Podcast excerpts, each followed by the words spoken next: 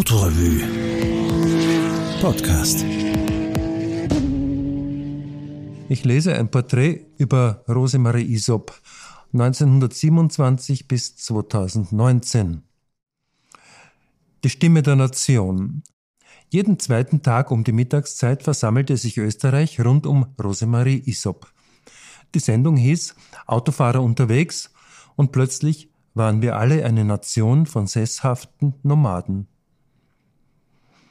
ohne falsche Zurückhaltung, ganz Dame und dennoch immer mit dieser fröhlichen Offenheit im Gesicht, geht Rosemarie Isop durchs Leben. Obwohl sie nichts mehr zu beweisen hat, ist sie ständig beschäftigt mit ihren kleineren und größeren Reisen und Dia-Vorträgen, die sie zu ihrem Markenzeichen gemacht hat. Sibirien, ein Gigant erwacht oder Südamerika vom Dschungel ins ewige Eis. Letzte Ziele Riga und Tallinn, was kleineres zwischendurch. 20 Mal war sie bereits in China, doch jetzt hat sie genug davon. Das Land hat sich völlig verändert. Ich bin das erste Mal in den 70er Jahren dort gewesen, da lebte der ganze Zauber noch. Jetzt geht es nur noch um Geld, Geld, Geld. Als ich, wie immer, als kleine Aufmerksamkeit eine Stange Marlboro für den Buschauffeur mitbrachte, wurde ich ausgelacht. Es wurde als herablassend empfunden. Wir in Österreich haben reichlich Schokolade. Trotzdem freue ich mich immer, wenn mir jemand als Aufmerksamkeit eine Tafel mitbringt. So, jetzt müssen wir aber zur Sache kommen. Mit der Stimme der Nation plaudert man sich leicht weg. Jeden Tag von 8. April 1957 bis 5. April 1999 nach beschwingt um 11 ertönte diese schmissige Signation, die einen Tagesabschnitt im Leben der Österreicher markierte. Isop, das war Blende auf von Werner Müller. Wie später Heinz Brüller hatte Rosemarie Isop das Talent, mit ihrer Stimme eine Art permanenten Trommelwirbel herzustellen, eine festliche Hochstimmung von Anfang an. Man wusste, jetzt war man fraglos, am richtigen Zeitpunkt, am richtigen Sender, die Küche roch bereits verheißungsvoll, und während Mutter die Suppe in die Teller der versammelten Familie schöpfte, wurde Radio gehört. Österreichisch, zeitgemäß und doch mit der Zutat fröhlichen Unterwegsseins durch unser schönes Land. Alles war am richtigen Platz.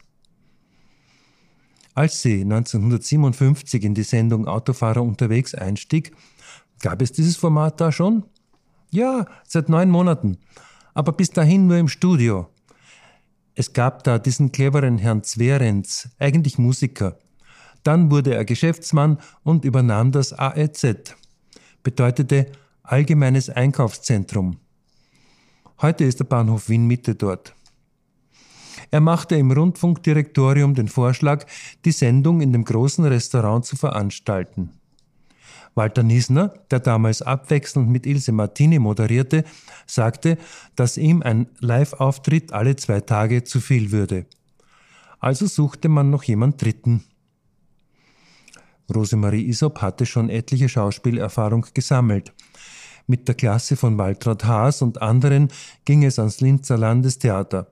Außerdem bestritt sie bereits in den frühen Zwanzigern Sendungen wie Der tönende Globus, Willkommen in Österreich oder das kleine Kriminalmuseum und sprach in Hörspielen, die sie teilweise auch selbst geschrieben hatte. Eine Frage drängte sich dem kleinen Radiohörer, damals noch fasziniert vom magischen Auge, auf. Was geschah im AEZ, während die Schallplatte lief? Ja, die Schallplatten haben wir selbst mitgenommen. Wir haben ja alles selber gemacht. Chef der Sendung war Walter Niesner, aber es war natürlich jede Menge zu tun. Wenn Musik lief oder fallweise die Werbung, ordnete ich meine Meldungen oder sprach mit dem Publikum. Es ging ja sehr familiär zu. Entsprechend dicht war das Programm der Moderatoren, die sich eigentlich nie ganz entspannen konnten. Einmal, ich weiß noch, traf mich mitten auf der Kärntner Straße fast der Schlag, als ich auf die Uhr blickte, und es war zehn nach zwölf. Hatte ich meine Sendung verpasst?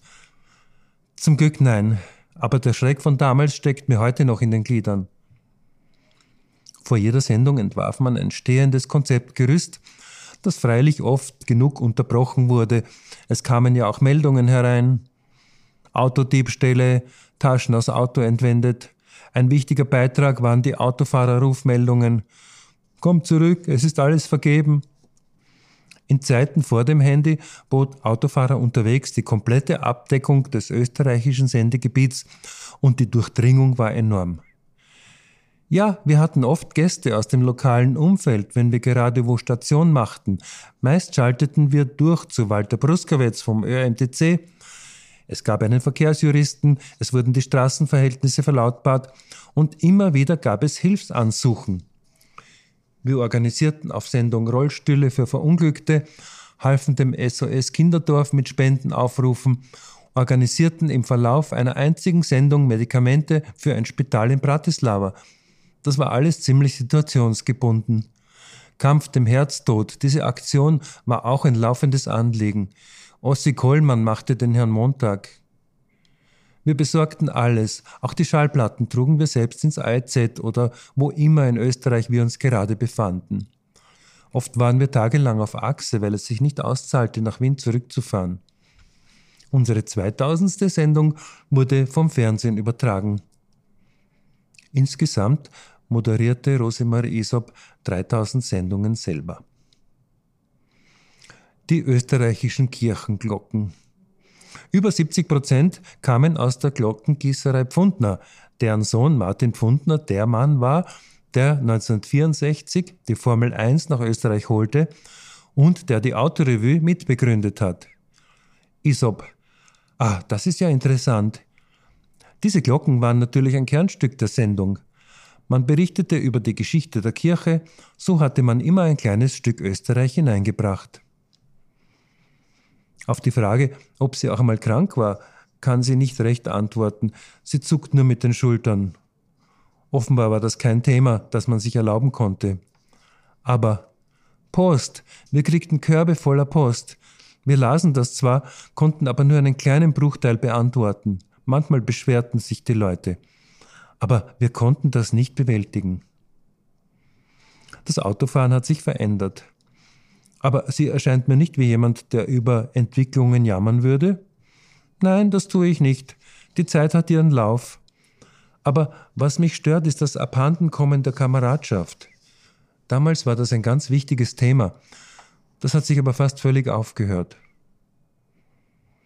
Welches Auto sie selber fährt, frage ich zum Abschluss. Schließlich hat sie 1963, mehr oder weniger unter dem Druck der Öffentlichkeit, aber auf Initiative eines beherzten Fahrschulbesitzers den Führerschein gemacht. Ja, ich fahre nur rote Autos wegen der Sicherheit und früher immer VW Käfer. Aber jetzt habe ich sofort gewechselt.